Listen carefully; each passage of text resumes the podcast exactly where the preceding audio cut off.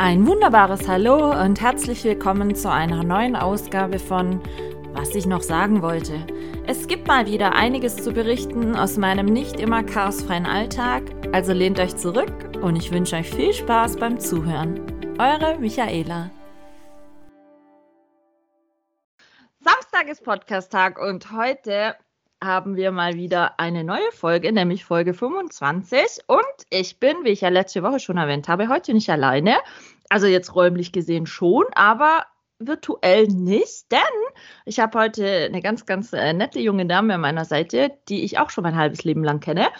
Sie hat mit mir viel durchlitten, viel durchgemacht. Die liebe Katrin ist da. Hallo Katrin. Hallo, schön dabei zu sein, vor allem in Folge 25, wo das eine meiner Lieblingszahlen ist. Ist das jetzt ein gutes Omen oder ein schlechtes für diese natürlich Folge? ein gutes Omen, natürlich ein gutes Omen. Aber ich muss vorhin schon fast lachen, als du gesagt hast, eine junge Dame. ja, ich habe mir, ich habe mir sagen lassen, also Katrin wird ja jetzt erst 40, sie ist noch nicht 40, sie wird erst 40, wir sind gleicher Jahrgang. Ich habe mir sagen Jahrgang. lassen, 40 ist das neue 20, meine Liebe, von daher sind wir jung. Okay. Da sind wir recht. jung.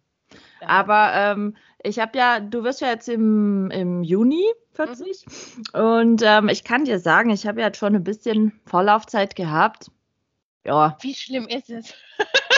also ganz ehrlich, ich hatte am Geburtstag selber und die erste Woche danach mit dieser Zahl echt ein bisschen ein Problem. Muss Ehrlich? ich schon zugeben. Ehrlich? Ja. Ja. Also 39. Geburtstag fand ich jetzt nicht schlimm.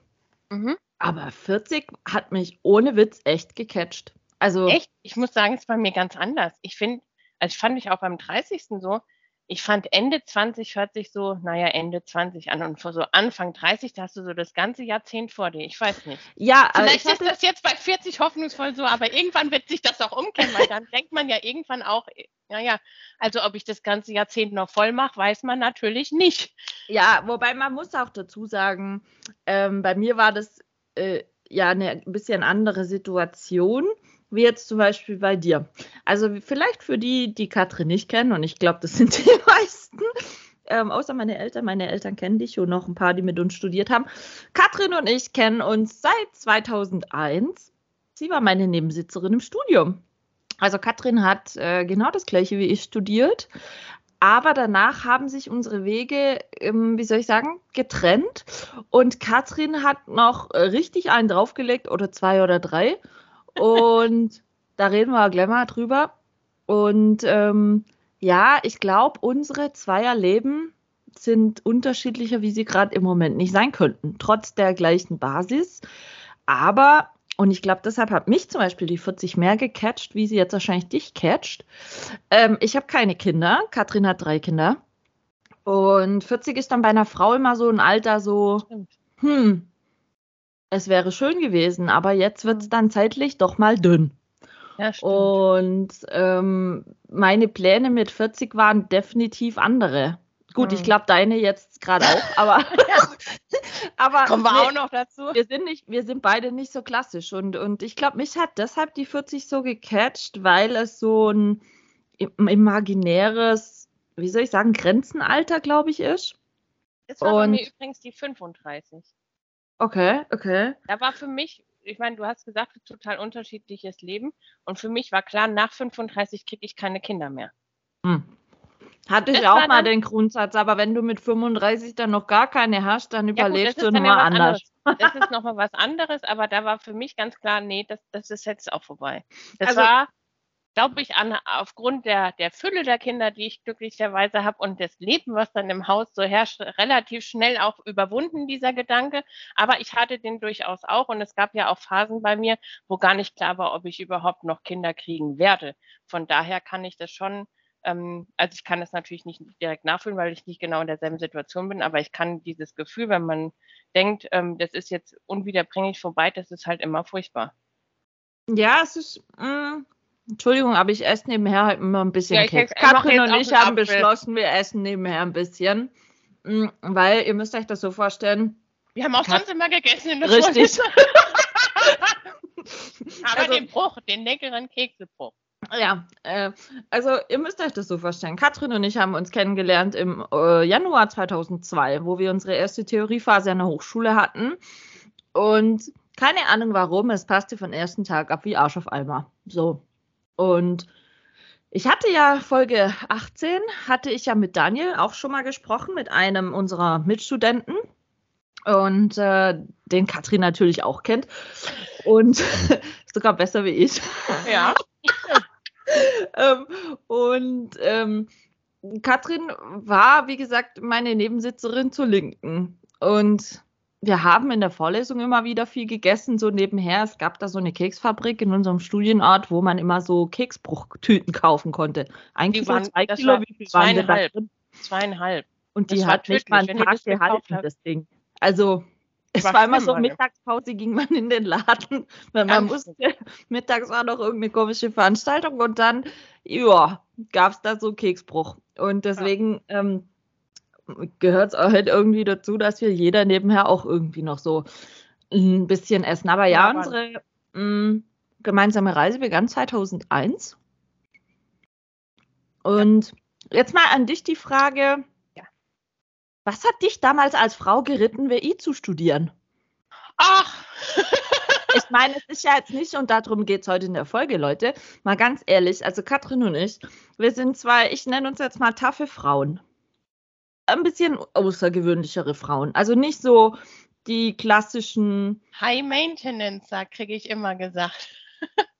ja, stimmt. Also nicht so die klassischen Muttchens und, und ähm, also wir haben unterschiedliche Wege, aber außergewöhnliche Wege gehabt und ich glaube. aber verbindet ist, glaube ich, dass wir immer eine eigene Meinung haben. Und das ist, ja, das ist wenn wir was richtig für richtig finden, dass wir da auch Himmel und Hölle in Bewegung setzen, um das durchzusetzen. Genau, und ich glaube, du hast damals wahrscheinlich genauso häufig gefragt gekriegt, weil es einfach nicht üblich war, als Frau Wirtschaftsinformatik zu studieren. Also, was haben die Leute so, so zu dir immer gesagt? Also gut, bei mir war es ja schon so, ich war ja schon Sonderling, weil ich bin ja schon aufs Wirtschaftsgymnasium gegangen und war nicht auf einem allgemeinen Ja, war ich auch, war ich auch, war ich auch. Und da hatte ich halt schon Datenverarbeitung, so hieß das damals noch, ähm, als Fach. Und da hast du halt auch programmiert und das hat mir Spaß gemacht. Aber ich muss dir sagen, ich persönlich bin da selbst gar nicht dazu gekommen, weil ich muss mal sagen, meine Mama hat damals so die Zeitungsannoncen durchgeguckt und hat gesagt, ach guck, da ist ja Wirtschaftsinformatik, das Unternehmen ist in Frankfurt, also Katrin ist gebürtig aus da, muss man auch mal Ja, genau, ich komme eigentlich da aus Rhein-Main-Gebiet. Genau. Hat sie ja, ach, ist das nicht was für dich? Weil Datenverarbeitung hat mir schon auch Spaß gemacht, genauso wie die alle anderen naturwissenschaftlichen Fächer eigentlich. Und dann habe ich gedacht, ja gut, dann bewirbst du dich halt da. Und mein damaliger Freund wollte in Ulm Fahrzeugtechnik studieren. Dann habe ich gedacht, das ist Ravensburg ja auch wunderbar gelegen. Also ich muss mal sagen, dass ich jetzt so konkret den technischen Bereich gesucht habe, war jetzt in dem Fall nicht. Aber es war klar, dass mir das liegt, während du hast ja schon gesagt, dass ich danach noch was studiert habe. Ich habe danach ähm, mich für einen Ingenieursstudiengang entschieden und da war das ganz klar, dass ich mich wegen der Technik dafür entscheide. Also ich muss ganz ehrlich sagen, als Katrin mir offenbarte während dem Studium, ich war Gott froh, als diese drei Jahre vorbei waren, kam sie doch Tatsache und sagte zu mir, also ihr möchtet euch das so vorstellen, wir waren am 30. September fertig und Katrin hat direkt am 1. Oktober drauf ein neues Berufsakademiestudium gemacht, also wieder das im Wechsel mit alle drei Monate und ziemlich strange und ja, Ingenieur. Und dann dachte ich damals so, what the hell? Ich bin froh, dass nach drei Jahren die Scheiße, Entschuldigung, endlich mal vorüber ist. So tief setzt sich Montag drauf. in die erste, äh, erstmal in die Einführungsveranstaltung, ja? Ja, aber also ich konnte nicht verstehen, wie man sich den Kick nochmal drei Jahre geben muss, ehrlich. Ja gut, das liegt daran, also ja, das Wirtschaftsinformatikstudium, das hat mir total gut gefallen, vor allem wegen dem Drumherum, ja. Also und deswegen der Pro das Problem daran war, dass mir ja dann auch irgendwann klar wurde, hm, das Drumherum bleibt ja nicht, mhm. sondern ich muss ja mit dem weitermachen, was wir da fachlich ähm, gelernt haben. Und es war ja nicht so, dass ich schlecht war. Ich weiß bis heute nicht, wie ich das so hingekriegt habe, aber ich war ja echt nicht schlecht. Aber ich hatte einfach erstens hat ich habe nicht dafür gebrannt. Es hat mich nicht so sehr interessiert, dass ich gedacht habe, da möchte ich ein Leben lang in dieser Branche und in diesem Bereich arbeiten. Und weil ich nicht dafür gebrannt habe, habe ich meine guten Noten eigentlich auch überhaupt nicht wertgeschätzt, weil ich gedacht habe, naja gut, die sind halt jetzt da, aber ich wusste gar nicht, was ich damit anfangen soll. Und Okay. da muss ich sagen, da gab es schon sehr viele, die gesagt haben, sag mal, hast du nicht mal alle Tassen im Schrank? ähm, aber für mich war halt ganz klar gut. Also das war jetzt, ich habe die Ausbildung in der Tasche, die nimmt mir auch keiner. Aber es war ganz klar, ich muss jetzt irgendwas machen, um den Fuß in, in die Tür zu kriegen in die Industrie, ohne dass ich mega alt bin. Deswegen kam für mich ein normales Studium dann gar nicht in Frage. Gut, man Dann- muss auch sagen, wir waren 22, als Wir dieses erste Studium zu Ende war. Da fangen manche gerade mal an. Ja, deshalb, ich habe da schon Druck gespürt. Mit 22 habe ich voll den Druck gespürt, ich könnte es nicht mehr schaffen. Ernsthaft? Mhm. Also, manche haben ja zu mir immer gesagt, was, du hast mit 22 ausstudiert, wo ich dann immer sage, ja, und ich muss auch ehrlich sagen, mir hat diese Disziplin an der Berufsakademie, jetzt ja dualen Hochschule, sehr gut getan, dass ich genau gesagt gekriegt habe, dann und dann hast du die und die Veranstaltung zu besuchen, dann und dann musst du die Klausuren dazu schreiben und du hast Anwesenheitspflicht und du kannst es nicht so Larifari, wie es dir gerade in den Sinn kommt, selber machen. Also für mich war diese vorgeschriebene Disziplin ganz gut. Mhm. Und klar, jetzt im, im Vergleich, ich hatte es ja mit dem Daniel davon, im Vergleich zu dir, ich wusste meine Noten sehr wohl zu schätzen und sie waren auch schlechter wie deine, aber ich war einfach froh, dieses Studium geschafft zu haben, weil mit der Speiseröhren-OP, mit dem geplatzten Mhm. Blinddarm, also bei mir war schon ein bisschen Action im Studium, wo ich einfach nur dankbar war, dass es mich Natürlich. dieses Studium nicht gekostet hat. Ja. Und ähm, von daher, ich glaube, ich habe gar nie überlegt, ob ich da noch ein Studium dranhänge. Ich hatte mal kurzzeitig Schwächemomente zum Überlegen, ob ich einen Master gleich noch mache. Aber im Nachgang muss ich sagen, Gott sei Dank habe ich es nicht gemacht, weil ich ja dann ein- direkt in die Arbeit und in die Industrie eingestiegen war. Und hätte ich das nicht gemacht und hätte zum Beispiel nochmal drei Jahre studiert, dann hätte ich jetzt die A-Karte gezogen, weil mein Glück, dass durch meine Kopfgeschichte ja jetzt ich zumindest einigermaßen ein bisschen abgesichert bin durch äh, Berufsunfähigkeitsrente, ähm, kam ja nur, weil ich fünf Jahre bis Hm. zu dem Zeitpunkt, wo, wo die Sache passierte, schon ins Rentensystem eingezahlt hatte. Sonst hätte es Mhm. mich ja total, also wenn ich überlege, ich hätte irgendein Studium gemacht an der Uni, was, was fünf, sechs Jahre gedauert hätte, ich hätte das völlig in die A-Karte reingespielt. Also von daher, wie gesagt, Katrin ging dann nochmal studieren. Aber mal ehrlich, jetzt so von dem Drumherum. Drumherum war in Ravensburg sagenhaft. Und das blieb sagen, auch, das blieb auch sagenhaft. Also ich muss schon sagen, dass es in Mannheim für mich was ganz anderes war. Ich glaube, die Kollegen und Mitstudenten aus Mannheim, die können das überhaupt null nachvollziehen, wie das in Ravensburg war, weil ich da wirklich, ex also ich meine, das war dann halt schon auch für mich sehr, sehr anspruchsvoll, die technischen Sachen, Elektrotechnik, Regelungstechnik. Und ich war ja nicht aus der Schule frisch. Also viele mathematische Sachen hatte ich auch völlig vergessen in den drei Jahren. Ja, aber jetzt mal ganz ehrlich, hattest du nicht einen Vorteil, weil du dieses BA-System schon kanntest, auch wenn es ein anderes Fach war? Warst Nö, du die Älteste bei dir im Kurs? Nee, auch nicht. Nicht? Es war einer älter. Also ich war die Älteste, aber wir Ja, waren ja. acht.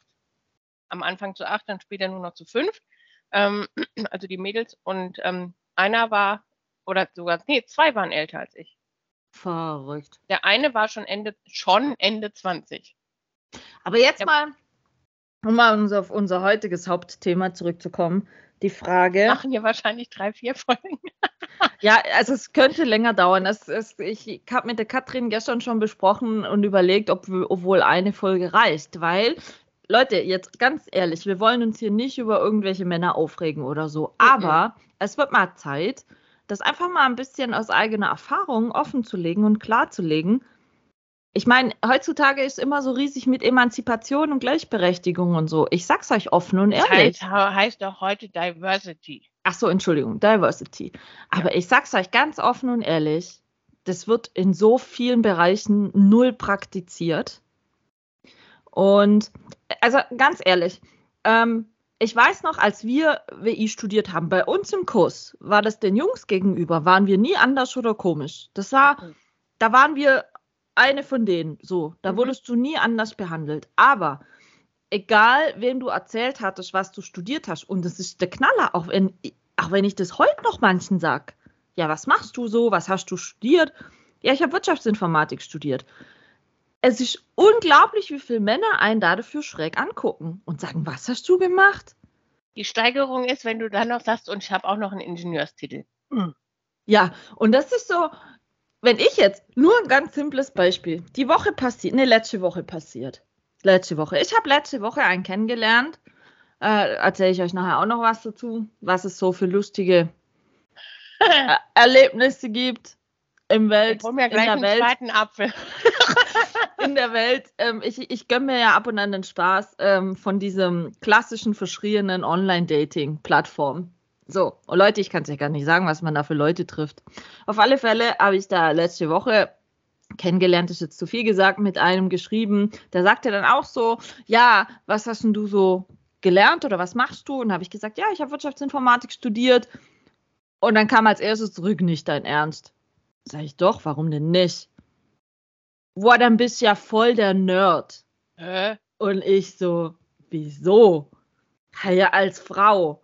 Und dann, Ja, und? Ging, pass auf, dann ging die Unterhaltung weiter und ich erzählte dann so, dass bei mir gerade wahrscheinlich Anfang Juli wieder ein Trip nach Hamburg ansteht für eine neue Kochsendung. Ja, wurde ich letzte Woche auch zufällig angefragt, wurden mir Termine geschickt. Ich musste sagen, wann ich Zeit habe. Erfahre ich jetzt nächste Woche, wann und wie ich da wieder zum Kochen nach Hamburg gehe. Mhm. Das war's Normalste auf der Welt. Ja. Weil du als Frau natürlich kochen musst, weißt du? Also ich bin für solche Sachen völlig ungeeignet und kann auch echt nicht so gut kochen. Nein, aber versteh ich. Ja. Jetzt da mit, mit was du gehst zum Kochen im Fernsehen, das war nicht komisch. Das finde ich auch nicht außergewöhnlicher als das bei Wirtschaftsinformatik. Aber ich meine, ich muss es ja auch sagen, ähm, also ich fand ja bei Wirtschaftsinformatik ging, ging es ja fast noch. Also im Kurs war es, wie, wie du schon gesagt hast, überhaupt gar kein Thema. Weil da waren wir, da gehörten wir einfach dazu und auch Ja.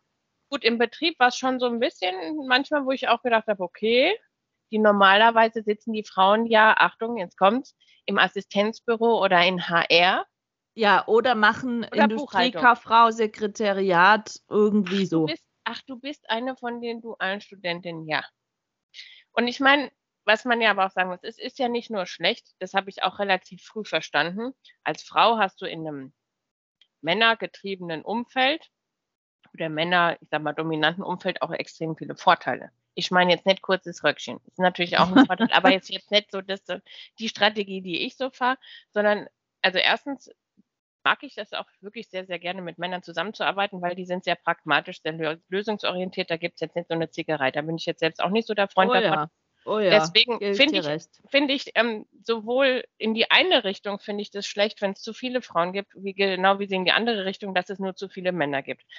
Wobei man natürlich sagen muss, wenn du als Frau in einem männerdominierten Bereich bist, kannst du immer Fragen stellen. Die sind immer glücklich, dir das zu beantworten, weil sie Ja, finde natürlich auch gerne helfen. Natürlich. Jetzt überleg dir mal, du hast eine wirklich dämliche Frage so gefühlt, ne? so eine gefühlte Anfängerfrage. Mhm. Kannst du als Mann unter Männern nicht stellen. Ja, gut, das ist Total natürlich.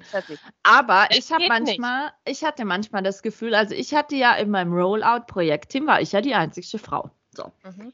Und ganz klassisches Beispiel, wo ich echt so dachte, wow, fucking Machos. Wir hatten einen SAP-Rollout in Italien, in Mailand. So, und dann kamst du in, in, in eine Tochtergesellschaft da rein, sehr männerdominiert und aber wirklich so die klassischen Italo-Männer, weißt du, wie du sie dir vorstellst, so Hemd weit aufgeknöpft, ein bisschen Brusthaar, Toupet quasi, gegelte Frisur. Ein bisschen in meiner Vorstellung war da ziemlich viel. Nein, weißt du, gegelte Haare, so Ah ja. nicht so Mhm. groß gewachsen, aber so, ah, Mhm, ciao. Bella, weißt du so. Mhm, mhm. Und ich war ja damals, als ich da nach Mailand kam für diesen äh, Rollout, war ich gerade 24. Mhm. So, lief dann da rein und es war klar, okay, alles, was äh, Modul äh, Sales and Distribution betrifft und so weiter, machst du. Wir hatten da so für jeden Bereich äh, uns aufgeteilt. Und Sales and Distribution, also alles, was rund um Vertrieb und, und die ganze Vertriebsabteilung zu tun hatte und so, war meins. So, jetzt hatten die einen Vertriebsleiter. Schon fast äh, 40 Jahre äh, in dem Betrieb ansässig, also schon so kurz vorm Ruhestand und halt der Oberitaliener. So. Und dann läuft halt Michaela mit ihren Grad 24 da rein und sagt dann so, jetzt mal ganz flapsig ausgedrückt, so Leute, passt mal auf, ich habe jetzt euch hier das Sagen, äh, wie der Laden hier zukünftig mit SAP zu laufen hat. Wir müssen Prozesse ändern, wir müssen Prozesse überdenken und so weiter. So. Der Typ, kleiner gewachsen wie ich, mit seinen Lackschüchen, hat mich angeguckt, wie wenn er sagen wird, ja, nee, ist klar, dass du mir jetzt sagen musst als Frau, in dem Alter, wie ich jetzt zu arbeiten habe. Mhm. Und das war dann wirklich so der Typ so, hey, ich habe bisher den Laden super im Griff gehabt. Es kann nicht sein, dass ich mir von einer so jungen Frau jetzt sagen lassen muss, was ich zu tun und zu lassen habe und wie wir die Prozesse anzupassen haben. Und das lief dann am Ende wirklich, der hatte ein tierisches Problem damit und das hatte dich auch echt spüren lassen. Du als Frau normal. und dann noch dem sagen und dann noch Ahnung haben wollen von Informatik, kann nicht sein. Und es ging letzten Endes tatsächlich so, weil das sogar, ich wurde dann eines Tages ins Büro des obersten Chefs zitiert. Und ich dachte schon so, oh oh, nicht gut. Gar nicht habe ich jetzt gemacht? Und es war aber dieser Chef, das war ein Deutscher, ähm, der da die Niederlassung aufgezogen hatte. Und das war die finanzstärkste Niederlassung unserer Gesellschaft. Mhm. Also es ging um richtig viel Schotter in dem Laden. Und es war klar, wenn SAP eingeführt ist und die Software läuft nicht gleich so, wie sie soll, da geht es um richtig Schotter. Mhm. Und das wurde auch von vornherein kommuniziert, so nach dem Motto, machen Sie keinen Fehler, weil es geht um was. Und ich dachte dann schon so, weil ich gerade frisch 24 so und dachte so, oh, oh, nicht gut, nicht gut, nicht gut. Und ich lief dann in sein Riesenbüro, der hatte so Mahagoni-Schreibtisch, so wie man sich das in Filmen immer vorstellt, mhm. weißt du, so Riesenbüros, hinten so einen schweren Ledersessel und saß dann da drin. Ja, und ich lief da rein, natürlich schick im Businesskostüm. Ja, Michaela kann auch mit Businesskostüm. Hast du dich gleich auf den Schreibtisch gesetzt? nein, nein, nein, nein, habe ich nicht. Aber ich lief so rein und dann guckt er, dann musterte der mich erst noch so. Und dann kamen so Fragen wie, kennst du bestimmt auch, okay, und Sie haben Informatik studiert und Sie sind jetzt verantwortlich. Und dann dachte ich schon so, oh nein, nein, nein. Und dann war aber das Coole, dann sagte er so zu mir, haben Sie Probleme mit dem Mister so und so? Und dann sagte ich nur so, ich glaube, er hat ein Problem mit mir. Mhm. ja, da ist er hier gewesen und hätte gesagt, ähm, ich würde meinen, ihm sagen zu müssen, wie der Laden läuft. Dann habe ich. Gut, dafür ist es doch deine Aufgabe. Dann habe ich zu ihm gesagt, ja, aber genau dafür bin ich hier. Wir mhm. müssen ja die Prozesse reorganisieren, neu, neu strukturieren, dass wir sie in SAP sauber abbilden können. Und gleichzeitig, wenn wir eh schon den Laden neu erfinden, mehr oder minder gesagt, ähm, optimieren natürlich. Ja, klar. Und dann habe ich gesagt, und genau das habe ich halt gemacht. Ich habe äh, Ist-Analysen betrieben, habe anhand der Ist-Analysen und der Mitarbeiterbefragungen einfach mal versucht zu klären, wo haben wir Schwachstellen, was müssen wir auf jeden Fall ändern und bessern und was weiß ich. Und dann habe ich halt zu dem Chef damals ganz klar gesagt, und ich glaube auch einfach, dass viele Mitarbeiter sich nicht trauen, das, wenn sie auch Verbesserungsvorschläge haben, diesem Verkaufsleiter zu unterbreiten, weil er doch. Also sehr bestimmt ist. Ja, so. Und dann hatte ich das dem äh, obersten Chef erzählt. Er saß dann da und dann sagte er nur so zu mir: Ja, und wo ist jetzt das Problem? Sage ich ja, das weiß ich ja. nicht. Und dann hat er damals nur zu mir gesagt, und das fand ich richtig gut, und hat er nur gesagt, wissen Sie, das ist auch ein bisschen die Kultur hier. Die meinen, weil man hier so viel Umsatz generiert und so umsatzstark mhm. ist, das never change a running system. Und jeder, der dann hier zukunftsorientiert was, was machen möchte, tut sich schwer, gerade bei solchen Alteingesessenen, einfach da vorwärts zu kommen. Und dann habe ich zu ihm gesagt, ja, aber was soll ich jetzt machen? Ich muss ja so. Und dann sagte der Chef damals zu mir, sollte dieser Mister sich einmal Ihnen blöd in den Weg stellen, jedes Mal melden Sie mir das. Da habe ich gesagt, ernsthaft? Dann sage ich, ich will ja nicht petzen. Ja, ach, das ist immer so blöd, ja. Sagt er, aber es ist jetzt Ihre Aufgabe, die ich Ihnen auftrage. Es ja, kann nicht sein, mhm. dass Mitarbeiter gemobbt und diskriminiert werden. Auch das ist ein Vorteil, wenn man von extern dazu kommt, dass man halt den, auch solche, ich sag mal, informellen Strukturen dann halt auch aufbrechen kann. Ja, ja. Und damals war das dann so, ich lief dann heraus und dachte so, hä, hat der jetzt gerade zu mir gesagt, ich würde einen guten Job machen und ich soll dem Typ da eine reinballern oder wie läuft das jetzt?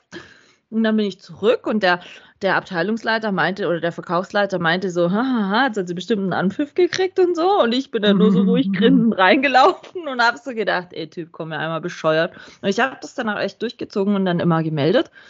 Äh, eben musste dann halt, ich klar jetzt nicht jede Kleinigkeit, aber weißt, er hatte immer so Macho-Sprüche. Weißt du, egal was du gemacht hast, kam dann immer so, ja, oder kennen sie sich damit vielleicht nicht aus. Weißt du, und so. Ah diese, Wo ich dann diese, immer diese, dachte, diese, genau. nieder, diese niederträchtigen Dinge, die einem auch so suggerieren, dass man keine Ahnung hat. Ne? Ja, ja, und danach weißt du immer so beiläufig gesagt, ach nee, da sind sie noch viel zu jung dafür. Weißt schon so. Hm. Also, als ich dann ja fertig war, war ich ja schon 25 dann schlussendlich ja. mit dem zweiten Studium. Ja. Und ich bin dann per Zufall in den technischen Einkauf gekommen. Also ich ähm, kauf, habe damals für Luftfedern Zeichnungsteile eingekauft. Das heißt auch wirklich mit den Entwicklern ganz eng zusammengearbeitet. Ich sag mal auch sehr, sehr männerlastig. Mhm. Und ich habe das ja geliebt. Aber auch da sind mir Dinge widerfahren, wo ich gedacht habe, das gibt's ja nicht. Also eine Situation war, also ich hatte das Projekt, der Lieferant kam für Verhandlungen ähm, damals ja noch nicht online, ne, sondern so ja. vor Ort mit ja. Besprechungsraum und Tisch und so, muss man ja nochmal dazu und sagen. und so. Richtig, genau. Also jedenfalls war es so, ich saß schon drin, ich war auch die Verhandlungsführerin, weil das war mein Teil, was ich zu vergeben habe. Und ich war auch immer diejenige, die eigentlich vorher mit denen so telefoniert hat die kommen rein. Ich war jung, dann war ich halt vielleicht da 26, weil ich meine ersten eigenen Teile dann so hatte. Und ich sitze dann da und wir hatten uns, glaube ich, noch nicht gesehen, weil man hat ja damals auch nur telefoniert und nicht ja, über ja. Kamera. Ja, ja. Und der kommt rein und ich sage so guten Tag und er sagt auch guten Tag und wir sagen aber, wir haben uns noch nicht gegenseitig vorgestellt. Also der wusste noch nicht, wer ich bin. Okay. Und sagte dann zu mir, können Sie mir mal bitte einen Kaffee holen? das habe hab ich, ich gesagt. Ähm, dann, und ich wusste ja, wer das ist. Und dann habe ich gesagt, ähm, also im ersten Moment habe ich das überhaupt nicht für wahrgenommen. Also ich habe das überhaupt im ersten Moment habe ich das noch für witzig gefunden, ja, mhm. und habe dann gesagt, also ähm, das ist kein Problem, da bringt noch jemand den Kaffee, weil wir sind ja heute hier zum Verhandeln. Und dann sein Blick in dem Moment, dann hat er mich ja auch richtig sprechen hören und dann hat war er gesagt, er rot. Naja, also er war doch sehr, er war doch sehr, ja, ich sag mal betroffen, ja. Hat er sich ähm, entschuldigt? Ähm, natürlich nicht, aber der war so erschreckt, das hat mir in der Verhandlung geholfen. Das, muss man ja schon sagen. Das, man, man muss es ja sagen. In Verhandlungen hast du auch Vorteile, die du nutzen kannst als Frau. Ich meine, am besten verhandelt man immer im Pärchen, keine Frage.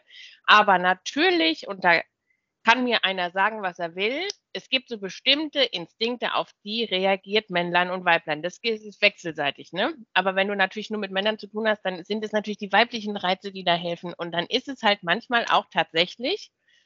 Meinst du, dass Männer dir nichts abschlagen können und so, oder was? Nein, aber du kannst ja die entsprechend, je nachdem, wer da kommt, die, die Wahl deiner Klamotten richtig machen. Das kannst du ja strategisch darauf auslegen. Ich meine jetzt kein Minirock, das meine ich nicht.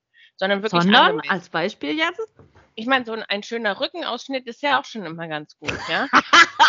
Oder also man muss dazu sagen, man muss dazu sagen, Katrin hat eine Zeit lang mir immer über WhatsApp, wenn sie neue Business-Klamotten gekauft hat, quasi Modeschau via WhatsApp gemacht, wo ich dann immer gesagt habe, ja, der Kragen ist gut, wow, das passt gut zu dem und so. Also ähm, ich glaube, ja, das ist schon so, wie du sagst, dass da Frauen die sind da einfach, die, die haben da viel mehr Möglichkeiten, glaube ich. Ja, und du hast da mehr Möglichkeiten damit. Und ich muss auch ganz ehrlich sagen, davon mal abgesehen, dass ich mich viel besser fühle, wenn ich mich ähm, businessmäßig angezogen habe. Und ich denke, das ist auch ein, ein Zeichen von Respekt, ähm, dass man sich halt so vorbereitet auf denjenigen, der da halt kommt zu einer Verhandlung, weil man hat ja eigentlich eine kooperative, ähm, meistens jedenfalls eine kooperative ähm, Verbindung da. Und da finde ich, gehört es auch dazu, dass man sich da entsprechend vorbereitet. Und aber davon mal abgesehen, gibt es das, da gibt es da natürlich auch Vorteile. Ne? Also hohe Schuhe ziehen halt fast immer. Das muss man mal sagen, ist natürlich jetzt nicht angebracht, wenn du eine Werksführung machst. Aber wenn du die zu dir kommen lässt, ja, ne, dann, dann, du musst es, aber da kannst du halt viel machen. Und natürlich ist es auch so, was wir auch schon gemacht hatten, dass wir als Pärchen, man geht sowieso immer zu zweit eigentlich in Verhandlungen, ähm, als Pärchen das so gespielt haben, dass ich mit meinem damaligen Chef, damals war ich dann im IT-Einkauf, also ich habe verschiedene Stationen da gehabt im Einkauf bisher. Und dann bin ich mit meinem Chef hin und dann hat er gesagt, lass mich erst mal machen und mach du mal gar nichts. Da haben wir, da war ich auch im, im, im Vorgespräch gar nicht dabei und war dann quasi erstmal schmückendes Beiwerk. Deko. Ja, das war tatsächlich so. Und das, das war damals, ich war ja im IT-Einkauf, da hat mir das ja geholfen, dass ich WI studiert habe. Mhm. Mhm. Also das war schon, das war schon nicht schlecht. Da hatte ich die Einkaufserfahrung aus dem Direkteinkauf und bin dann in den indirekten Einkauf. Und dann sagt er, jetzt bleibst du mal ganz ruhig. Und dann habe ich halt mich auch nur vorgestellt und habe dann gesagt, ich bin die neue Kollegin und habe mich halt hingesetzt. Gut, da war ich dann schon ein bisschen älter, aber ist auch egal. War ja trotzdem noch verhältnismäßig jung. Und wie ich jetzt gehört habe, noch jünger. Mhm. Äh, ähm, und äh, dann sagt er, sei erstmal ruhig. Und dann haben die angefangen zu verhandeln. Und dann sagt er, und dann darfst du deine Fragen stellen. wir hatten uns ja vorher besprochen, welche Fragen mhm, mhm. jeder so hat. Er war so aus dem BWL-Bereich und ich hatte halt auch technische Fragen. Ja, ja, verstehe. Ja. Zu, also es war und lass mich raten, damit hatten die null gerechnet, dass du mit so technischen Fragen null, um die Ecke kommst. Die haben geguckt wie ein Auto. Und das, der, das hat in, im ersten Moment macht das, da, da sagt jeder, na ja gut, wenn da jemand aus dem Konzept gekommen ist, das hilft dir ja in der Preisverhandlung nichts. Das stimmt womöglich, aber wenn Leute aus dem Konzept gebracht werden, und ähm, ich sag mal, das Gehirn ein bisschen irritiert ist, dann sind die auch dazu bereit oder dann passiert es schnell, dass sie auch Informationen loswerden, die sie vielleicht gar nicht sagen wollten. Ah. Und aus ah. diesen, aus diesen Informationen kannst du dann Argumente basteln, die dir dann in der Preisverhandlung natürlich weiterhelfen. Ich glaube, glaub, die Podcast-Folge wird für alle Businessfrauen gut. So strategische Tipps und Tricks so im, im Daily Business oder so. ja, also das ist, und ich meine, das gehört auch zum A und O dazu ähm, und das kann man ja heute eigentlich relativ einfach machen, ist, dass du zu jedem Verhandlungspartner, den du hast, ob das jetzt so wie bei mir jetzt im Einkauf ist oder halt auch, wenn du intern irgendwo anders hin willst und da vielleicht Leute hast, die dir weiterhelfen können, guck, dass du so viele wie möglich Informationen über die Leute hast. Und damit meine ich jetzt nicht, dass du die stalken sollst oder einen Hintergrund Nein, aber heutzutage, Privat, aber heutzutage. Eine Privatdetektiv würde ich das jetzt auch nicht in Auftrag geben. Aber wenn du dich mit den Leuten unterhältst, sei aufmerksam. Und ich meine, ich habe das Glück, ich bin einfach neugierig und mich interessieren Menschen im Prinzip einfach. Und gerade diese Dinge, wo man mit, mit Menschen zusammen zu tun hat, so wie du bei deinen Rollouts oder ich als ja. äh, Einkäuferin, das ist People Business. Ja. Und und je, je eher du dich mit den Leuten verstehst und, und deine Beziehung aufbaust auf persönlicher Ebene, desto einfacher hast du es eigentlich auch auf der fachlichen Ebene. Weißt aber genau, das ist zum Beispiel halt auch das, ich hatte es schon mal in anderen Podcast-Folgen davon, dieses sich mit Leuten beschäftigen. Ähm, heutzutage ist ja bei vielen so dieses nur oberflächliche. Weißt du, man fragt Sachen und hört bei der Antwort gar nicht mehr Pest. zu, weißt du so? Dieser mhm. klassische Smalltalk, ja, was machst du so? Aha, aha, aha. Aber eigentlich interessiert sich ein Scheiß. Das ist einfach nur so Daily Business Smalltalk. Ich fand das jetzt gerade gut, als du gemacht hast. Aha, aha, aha. Genauso ist es im Ja, es ist doch so. Es ist schon so dieses, oder weißt du, wenn, wenn sie dann auch schön, wenn man dann ein Folgegespräch hat und die fragen genau dieselben Themen wieder. Ja, denke, oder nebenher, oder nebenher aufs Handy gucken. Auch geil. Und ich hatte mal eine Folge gemacht, einfach weil mich das sehr nervt, diese oberflächliche Kommunikation. Und ähm, es geht einfach auch für mich immer darum, und da, da ist es jetzt, finde ich, piep egal, ob äh, Business oder privat. Ich glaube auch deshalb, das hatte ich auch mit dem Daniel davon, ist es so, so, so anders bei den Freundschaften, wie die, die wir damals im Studium geknüpft haben. Guck doch mal, wie viel die Zeit überdauern haben, jetzt schon 20 Jahre lang.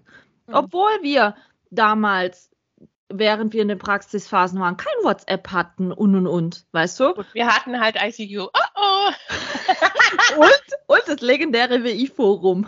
Richtig, stimmt, hatten wir auch. Nein, aber, aber verstehst, uns waren, ja. ich sag mal, die Kommunikationsmittel und wir hatten die E-Mails, jeder hatte im Geschäft eine E-Mail-Adresse, wo man dann halt so über den Tag so, naja, auf jeden Fall, es, es war nicht so einfach, den Kontakt zu halten, wie es jetzt heutzutage zum Beispiel ist.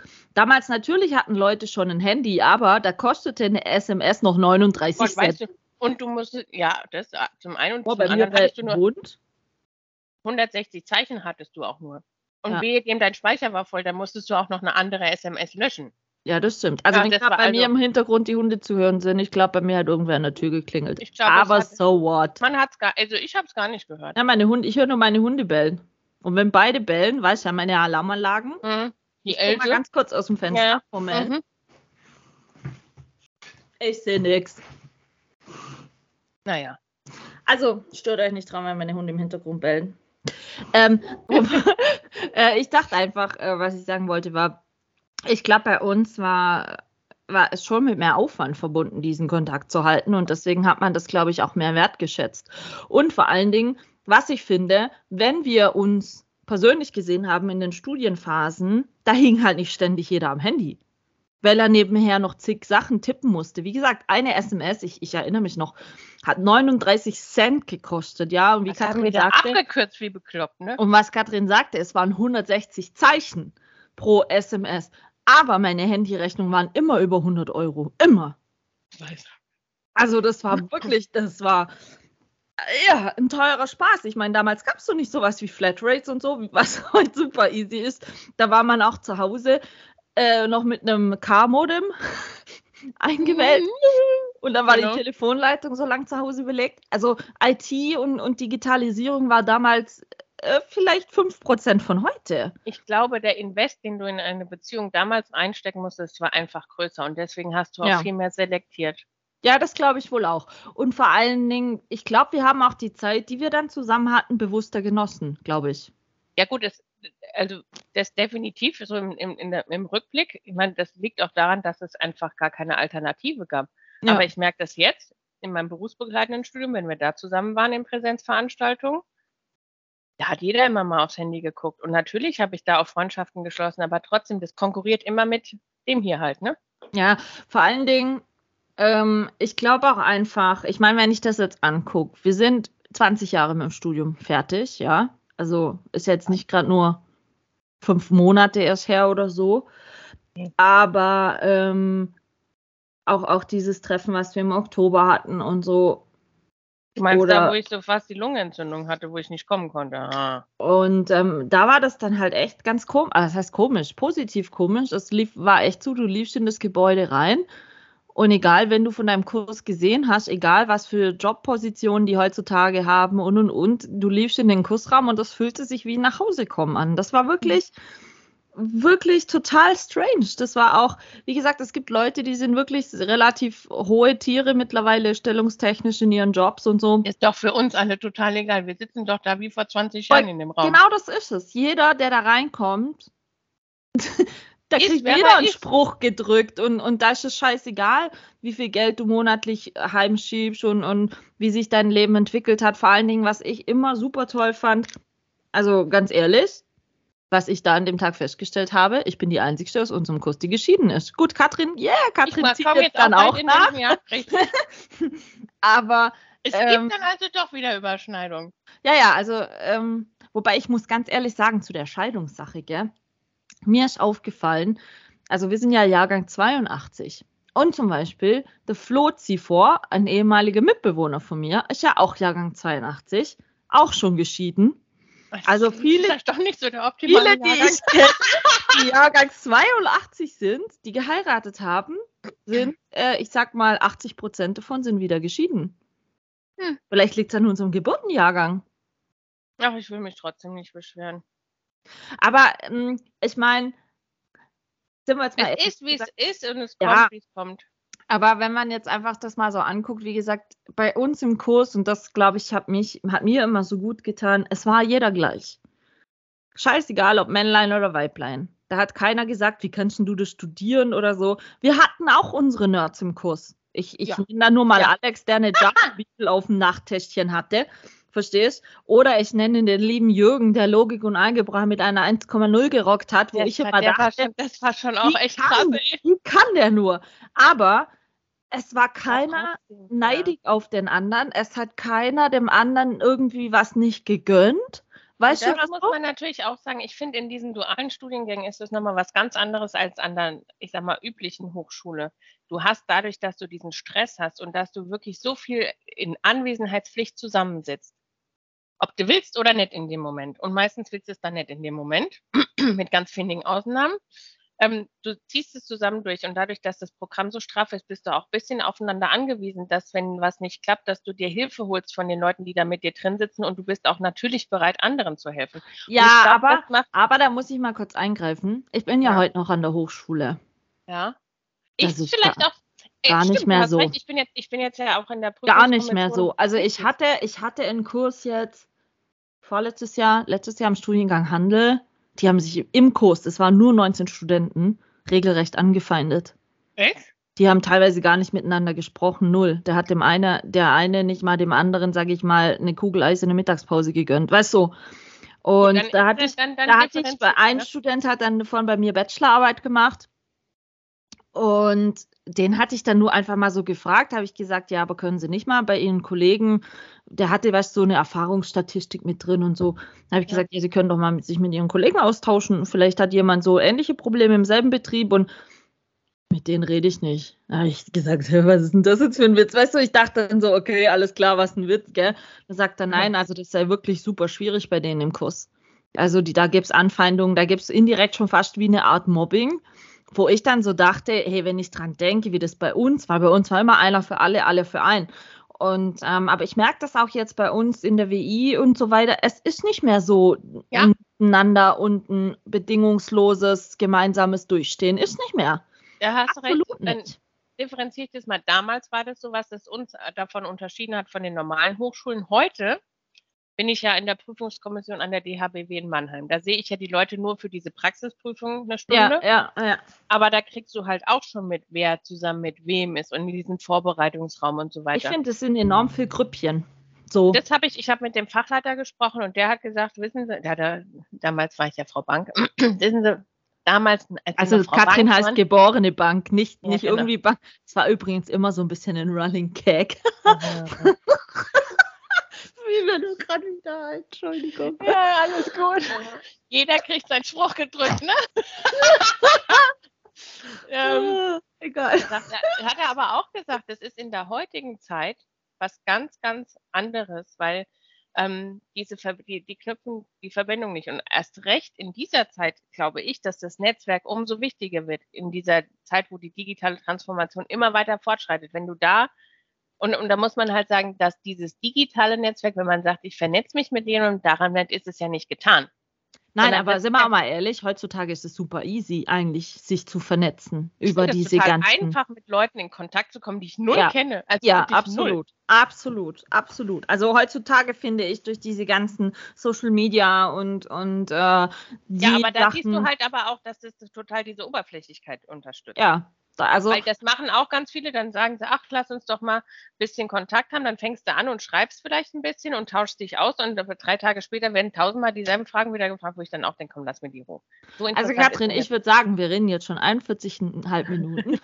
Nein, ohne Witz. Lass uns, lass uns ähm, die Folge jetzt noch so über Berufliches und, und Vorteile sprechen.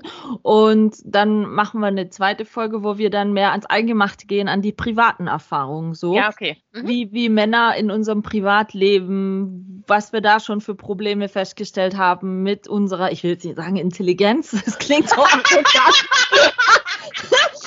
aber ähm, was wir so jetzt inzwischen doch an für Erfahrungen gesammelt haben, wo, wo im Alltag, auch gerade im Privatleben, scheinbar irgendwelche Männer, vielleicht auch Frauen. Sind, ich glaube, es sind auch Frauen, ich glaube, es ist es allgemein, Ähm. aber nochmal zum Business. Ähm, Ja, ja. für alle Frauen und Damen, die jetzt zuhören und vielleicht ist es auch für die Männer interessant. Also welche Phase ich auch sehr schwierig finde, ähm, ist, wenn man wieder zurückkommt, äh, wenn man Kinder gekriegt hat. Also Ja, man muss dazu sagen, wie alt sind deine Kinder jetzt? Und wie lange Ähm, warst du da jeweils dann immer so ein bisschen raus aus der Sache? ähm, Also- Robert, Robert wird jetzt zwölf, bei dem war ich fünf Monate draußen und habe dann mit Homeoffice angefangen, damals total das Novum. Und wie lange, pass auf, und wie lange nach deinem zweiten Studium hast du voll gearbeitet, bis, bis Robert kam? viereinhalb Jahre. Okay, also du hattest dir schon so eine gewisse Position erarbeitet. Naja gut, ich war halt vom, vom Einkäufer zum Projekteinkäufer geworden und ich war da auch in, in Förderprogrammen drin. Also ja, die Okay. kannten mich schon. Also Ja, das, das war ja. schon, das war nicht, das, das war auch gar nicht so, das, das ist auch gar nicht so prinzipiell das Thema, glaube ich. Und das ist auch jetzt bei mir in meinem Unternehmen ist das wirklich überhaupt nicht so das Problem gewesen. Aber ich kriege das unterschwellig bei anderen mit, auch außerhalb vom Business. Ne? Wenn du dann sagst, ich meine jetzt bei mir ist es gar kein Problem, aber du heiratest, Mhm. dann werden die Arbeitgeber hellhörig, kriegst du Kinder. Dann kriegst du das erste Kind, dann denkst du, oh Gott, kriegst du noch ein zweites. Die, man fühlt es einfach, dieses, Wirst du anders ich- behandelt einfach? ach, man, man fühlt es einfach, diese Erwartungshaltung. Du hast ja schon manchmal Angst, ein bisschen zu viel zu essen, weil dann die Leute dir auf den Bauch gucken, ja. Das ist Scheiße. wirklich, das ist wirklich überhaupt nicht toll. Und dann nach dem zweiten Kind habe ich gesagt, ich kriege ein drittes Kind und dann war die erste Reaktion, ist es dein Ernst? Ja gut, drei Kinder ja. sind halt nicht so gang und gäbe, gell? Ja, richtig, aber wir haben ja schon festgestellt, gang und gäbe ist auch nicht so. Meine Schwester hat auch drei Kinder. Ja, also ich meine, und das, das darf ja auch Aber es ist heutzutage einfach in der Gesellschaft schon anders. Zwei Kinder sind Normal. gewöhnlich, normal. Genau. Und bei drei ist es schon so, dass manche sagen, echt, drei? Wo du dann so denkst, und jetzt? Geht die Welt auch nicht unter. Ja, Die Sonne geht ja. auch wieder unter und am nächsten Tag wieder. auf. Ja. Also, und das ist es. Und, und ich meine, jetzt bin ich in einem Alter, wir haben es ja festgestellt, wo keiner mehr damit rechnet, dass ich Kinder kriege. Und nehmen, dann, dann wirst du schon anders wieder ernst genommen. Das habe ich, den Unterschied dazu habe ich schon sehr wohl mitbekommen. Aber- ich weiß nicht warum. Ich weiß es nicht warum, aber Ja, aber, haben, aber, aber anders wahrgenommen in Form von, dass man dir wieder mehr zutraut? Das ist so ein bisschen gemischt, weil natürlich drei Kinder wissen sie auch, hm, oh, oh warte kurz bei mir. Bei mir klingelt es kurz. Ich Ach muss so, mal jetzt. ganz kurz Pause drücken. Moment. Ja, so, war DPD gerade. Ähm, wir machen weiter. Sorry für die Also zur Frage, zur Frage, ob man mir weniger zutraut, ist es natürlich schon so, dass ich, als ich jetzt zurückkam nach dem dritten Kind, davor war ich sechs Jahre komplett am Stück zu Hause, war man natürlich vorsichtig. Aber da muss man sagen, dass Ja, was heißt komplett zu Hause? Also wirklich ganz raus Jahre aus dem Job? Ja. Okay ich war so verrückt und habe mich überhaupt nicht dem gebeugt, was so heutzutage üblich ist, sondern ich bin drei Jahre für Tobias zu Hause geblieben und da Greta in dieser Zeit kam, auch nochmal drei Jahre für Greta. Also was, wie, wie alt sind deine Kinder jetzt? Robert ist ähm, zwölf. Ähm, Robert, wird, Robert wird zwölf, Tobias und Greta sind ähm, achteinhalb und fünfeinhalb. Okay. Und nach Greta warst du wie lange noch zu Hause? Drei Jahre. Okay. Also du und bist quasi seit zwei Jahren back im Business. Genau, seit Januar, seit Januar 2020 bin ich wieder zurück. Kurz vor Corona kam ich also wieder zum Glück. Konnte ich noch mal ein paar Mal ins Büro gehen. Nee, ähm, natürlich zu dem Thema Zutrauen ist es schon so, dass ähm, natürlich kannten die mich und meine Arbeitseinstellung und ich glaube, die war auch hier zu jeder Zeit ähm, so, dass man sich auf mich verlassen konnte. Und ähm, es auch ganz klar war, dass mir es wichtig ist, dass ich ähm, meine Aufgaben auch korrekt ja, ich erfülle und ich habe ja auch richtig Spaß dabei. Aber natürlich war man da am Anfang ein bisschen vorsichtig, weil auch ich wusste das nicht, wie man sich mit drei Kindern organisiert und jobbt. Das war ja für mich auch völlig neu. Ja, verstehe. Und ähm, die wussten es ja auch nicht und von da haben wir uns da auch erst ganz langsam herangetastet mit zehn Stunden die Woche und mittlerweile habe ich deutlich aufgestockt, weil ich gemerkt habe, das klappt mit der Organisation und so. Von daher ähm, das hat wirklich gut geklappt und das ist halt auch sowas, was ich wirklich anderen gerne mitgeben möchte, dass sie halt auch mit den Frauen im Gespräch bleiben. Also ich hätte mir auch mal gewünscht, zwischendurch was zu hören, was so läuft, aber ich habe mich nie getraut anzurufen, weil ich immer gedacht habe, ich will die Leute ja auch nicht bei ihrer Arbeit stören. Hm, aber mir hätte, das, mir hätte das schon irgendwie, ich war schon neugierig, was so passiert, aber du rufst dir die Leute nicht einfach so auf der Arbeit an. Ja, ja. Und sagst ja. du, was gibt's so Neues und, und das ist Also halt der klassische Büro-Smalltalk hat dir gefehlt? Der hat mir schon gefehlt und auch was fachlich dann halt passiert. Ich meine, gut, ich hab, bin dann, als ich wieder kam, in einen ganz anderen Fachbereich gekommen, von daher wäre das auch egal gewesen. Ähm, und ich habe es ja auch so geschafft, aber das ist sowas, wenn ich mal später vielleicht ähm, Führungskraft bin und eine meiner Mitarbeiterinnen eröffnet mir, dass sie schwanger ist und ähm, dann wird sie vor dieser Herausforderung stehen, dass sie gefragt wird von mir, wie stellst du dir das denn vor, wenn das Kind auf die Welt kommt?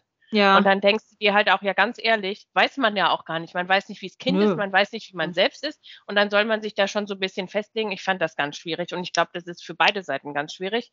Und mhm. da finde ich, ist es ganz wichtig, dass man da im Kontakt bleibt und auch ganz offen dann sagt, du, wenn das Kind, jetzt wo das Kind wieder da ist, willst du denn auch wirklich Sachen mit Verantwortung oder, oder terminkritische Sachen haben? Oder möchtest du lieber Sachen machen, die du im Hintergrund machen kannst, wo du dir die Zeit besser einteilen kannst? Da ist ja auch jeder vom Charakter anders. Und das ist sowas, ja wo ich denke, da kann man wirklich in, in, den Unternehmen so viel Gutes tun, weil alle Eltern, egal ob das jetzt Männlein oder Weiblein ist, ähm, die bringen ja ganz andere Kompetenzen mit, wenn die Kinder da sind. Also zu priorisieren machst du automatisch viel, viel besser und viel strukturierter, wenn du das gewohnt bist, das die ganze Zeit zu machen. Und als Eltern musst du das die ganze Zeit, weil ganz ehrlich, der Tag hat immer zu wenige Stunden und irgendeiner kreischt immer und will was haben und dann musst du priorisieren. Und das fällt dir dann im, im, im Business viel, viel leichter. Hm. Ja, gut, stimmt, ja.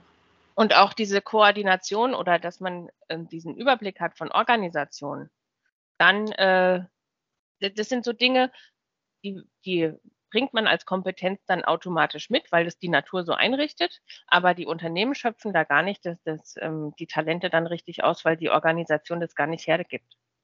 Und das sind so Dinge, wo ich denke, da, da, müssen wir wirklich was ändern, wenn wir jeden, der Leistungsträger sein möchte, auch dahin bringt, das sein zu können, auch wenn er jetzt nicht Vollzeit arbeitet. Ja, das ist schon, ja, wie soll ich sagen, ich finde immer ein bisschen schwierig manchmal, wenn, wenn dann äh, einfach da komischerweise dann wieder so ein bisschen schon noch Vorurteile da sind. Findest du nicht?